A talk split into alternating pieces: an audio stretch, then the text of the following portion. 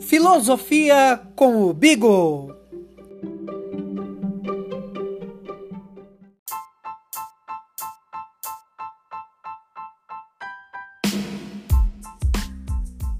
Olá, queridos alunos e alunas.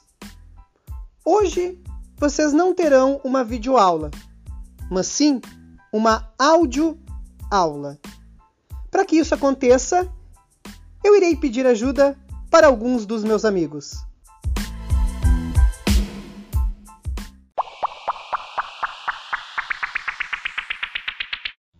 Oi, pessoal. Eu sou o Robô e vim ajudar o professor Jânio a explicar para vocês o que é a ciência. A ciência se difere da filosofia, da religião e do senso comum. A ciência é um tipo de pensamento que investiga os fenômenos da natureza e cria conhecimentos sobre ela por um processo de experimentação. É um conhecimento sistemático e metódico. Eu vou pedir para o Hélio explicar o que é sistemático. Olá pessoal, eu sou o Hélio. A ciência ela é sistemática porque é organizada e procura relacionar as várias partes que compõem esse conhecimento, seguindo uma linha de raciocínio coerente. E ela é metódica porque segue um caminho previamente concebido, isto é, um método para produzir os seus conhecimentos, utilizando ferramentas adequadas para a obtenção de um resultado. É isso aí, criaturinha, é isso aí mesmo. Isso significa que, antes de produzir um conhecimento científico, é necessário estudar também o método que deve ser aplicado. Bom, professor Jânio, quando eu cheguei neste planeta, eu estava estudando que a ciência, como vocês conhecem ela hoje, ela foi criada no século XVII, num período de grandes transformações do conhecimento e da própria concepção da realidade na Europa.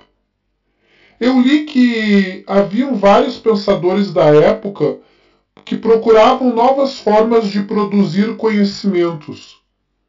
Um dos maiores representantes deste período foi um italiano chamado Galileu Galilei, que se dedicou a diferentes saberes, entre esses saberes a astronomia, a matemática e a física.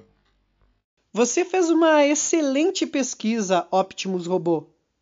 Houveram sim alguns acontecimentos significativos que ocorreram a partir do século XV que proporcionaram essas transformações na ciência.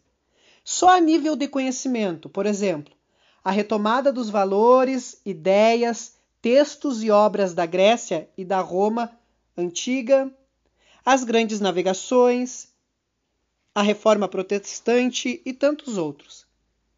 Mas o que nos interessa aqui é discutir que a ciência, diferente do senso comum, da religião e da filosofia, ela possui um método. Esse método se chama método científico. E ele tem algumas etapas, pelo menos umas cinco etapas. A gente vai entender um pouquinho essas etapas. Para isso, eu vou pedir para que cada amigo meu aqui fale um pouco sobre esta etapa. Vamos lá, galera? Tá, então eu começo explicando qual é a primeira etapa do método científico. A primeira etapa a gente chama ela de observação. Primeiro, é necessário que a gente observe um fato que a gente deseja estudar. Mas não é uma observação qualquer. Essa observação precisa ser rigorosa, sistemática. Ela precisa seguir alguns procedimentos e alguns protocolos específicos que são definidos pelo método científico. É a partir desta primeira etapa que nós vamos ter um problema, uma dúvida que a gente quer buscar entender ou que a gente quer buscar uma solução.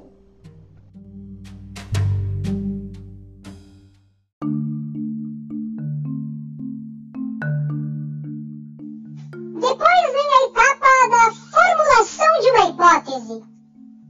Com base nos dados e fatos observados anteriormente, se faz uma reorganização disso, desses dados de modo a explicar aquilo que foi visto. E aí sim, se elabora uma hipótese a ser comprovada. Por exemplo, se a gente observar que durante o dia o Sol parece mover-se pelo céu, então a gente pode formular a hipótese de que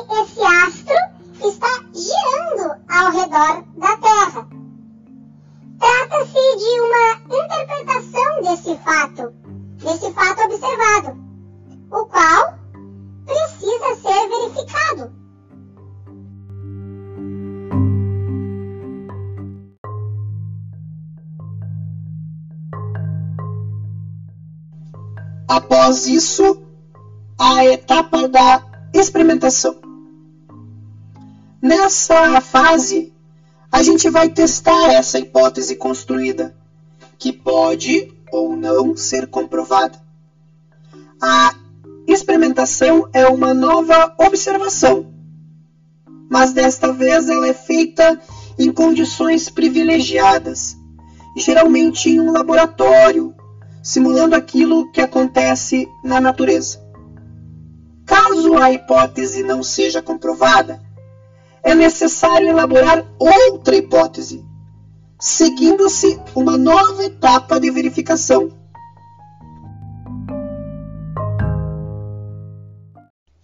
Tá, deixa eu ver se eu entendi, Volcoder. Eu vou dar um exemplo. Cientistas levantam a hipótese de que determinada substância química age no combate ao câncer. Para verificar essa hipótese, será necessário organizar uma série de testes em cobaias, aplicando neles essa substância e avaliando os resultados, certo? Tá. É comum que isso seja feito de forma comparada. Um grupo de cobaia recebe essa substância e outro grupo não. Durante certo tempo, os cientistas vão examinar esses dois grupos para verificar a ação que essa substância teve em cada um desses grupos.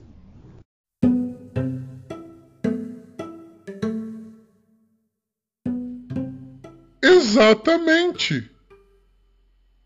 Depois desta fase, a gente chega na fase da generalização.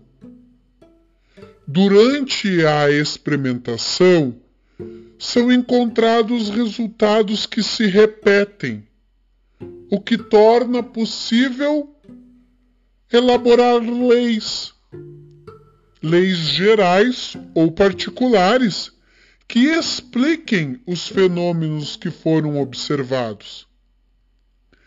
Por exemplo, comprovada a hipótese de que todo corpo que tem massa atrai outros corpos que têm massa, podemos generalizar o fato para o exemplo de que todo corpo que tem massa menor que a Terra é atraído por ela, e, portanto, todo corpo é atraído para o chão.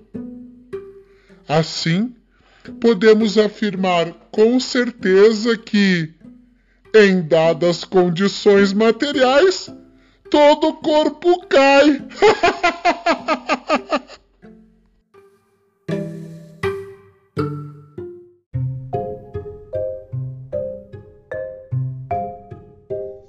todo corpo cai. Bom, então a gente pode dizer que depois dessa fase da generalização, a gente chega noutra fase, que é a elaboração da teoria. Ou a gente pode dizer a, elaboração de modelos, porque com os dados obtidos, é possível criar modelos teóricos de aplicação mais geral, capazes de explicar realidades mais complexas.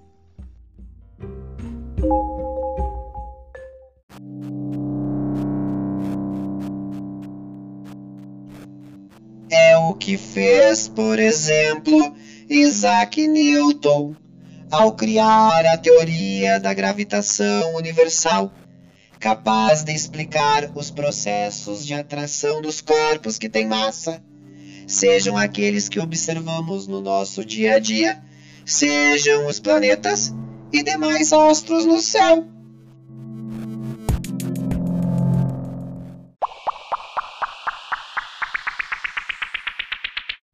Vocês estão afiados hoje, hein? Que bom! Mas antes da gente terminar, é preciso dizer que, ao término da pesquisa na ciência, é necessário também que o cientista submeta sua teoria aos outros membros da comunidade científica, divulgando seu trabalho, a hipótese, o seu método e as conclusões. O constante diálogo entre os diversos pesquisadores permite que antigas teses sejam refutadas e novas teorias sejam criadas, pois mesmo a ciência, ela não conhece verdades absolutas e imutáveis. Ela está em constante busca e aperfeiçoamento entra a importância da filosofia, né, professor? Porque a, a filosofia, ela é uma ação de pensar, uma ação de se perguntar. Ela é pergunta, dúvida. E ela é, de certa maneira, essencial para a ciência. Porque é por meio da pergunta que a ciência também evolui. Também busca coisas novas, descobre coisas novas. Então a filosofia, de certo modo, ajuda muito a ciência. Eu ousaria dizer que as grandes descobertas científicas tiveram perguntas filosóficas lá na sua base. Eureka! Isso aí, isso aí! Tem razão, pequeno Alien. É exatamente isso. A pergunta é fundamental para a descoberta. A pergunta move as coisas. Vamos pegar um exemplo. A própria lei da gravitação universal proposta por Newton apesar de aceita por grande, grande parte da comunidade científica, é questionada hoje em dia. Estudos que têm por base a teoria geral da relatividade de Albert Einstein tentam provar que a lei formulada por Newton funciona bem como teoria, mas pode ser contestada na prática.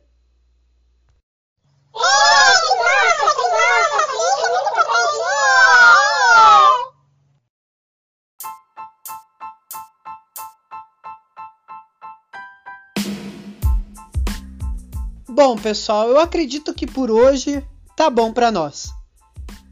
Vou deixar algumas perguntas para a gente ficar pensando. Como é que é a ciência hoje? Como que é a nossa relação particular com a ciência? E hoje, como é valorizada a ciência?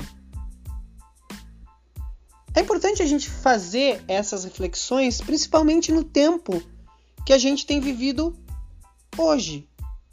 Um tempo que temos visto cada vez mais um negacionismo em relação às questões da ciência, aos estudos e às pesquisas científicas. Então é sempre importante nós pensarmos a nossa relação com a pesquisa, com o estudo, com a curiosidade, com a descoberta. E também pensar que a ciência ela não é feita do nada, do acaso. É preciso um método, é preciso estudo e pesquisa. Ela não é qualquer coisa. Ela tem o seu rigor, ela tem os seus protocolos, ela tem as suas pesquisas, suas descobertas. E ela nos ajuda a entender o mundo, compreender o mundo, compreender as coisas que estão neste mundo e também nos compreender. A ciência, tanto quanto a filosofia, o senso comum e a própria religião, é uma forma de compreender o mundo, o mundo e as coisas. E como que hoje as pessoas veem essa forma? E como nós vemos essa forma? E como nós nos relacionamos com a ciência? Fica aí então esses questionamentos e essas perguntas e nos encontramos numa próxima videoaula ou áudio aula. Abraço a todos e a todas. Beijo no coração.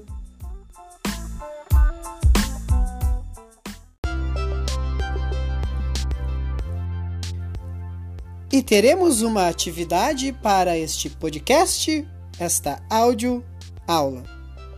Bom, todos nós estamos vivendo um período de isolamento social devido a uma pandemia provocada pelo vírus. A comunidade global, a comunidade científica, está estudando, pesquisando, tentando descobrir uma vacina para o vírus. Nós vamos nos unir a eles. Como? Nós vamos fazer uma atividade que consiste no seguinte: respeitando as etapas do método científico, nós vamos tentar buscar uma hipótese para a criação da vacina ou uma hipótese para entender melhor como age o vírus do corona ou como pensar uma possível solução para o problema da pandemia, para o problema deste vírus. A ideia é que vocês tenham um problema dúvida relacionado a esta questão da pandemia. E escrevam o que vocês fariam, por exemplo, conforme as etapas do método científico. Na etapa da observação, o que vocês fariam? Na etapa da elaboração da hipótese, que elaboração, que hipótese vocês criariam?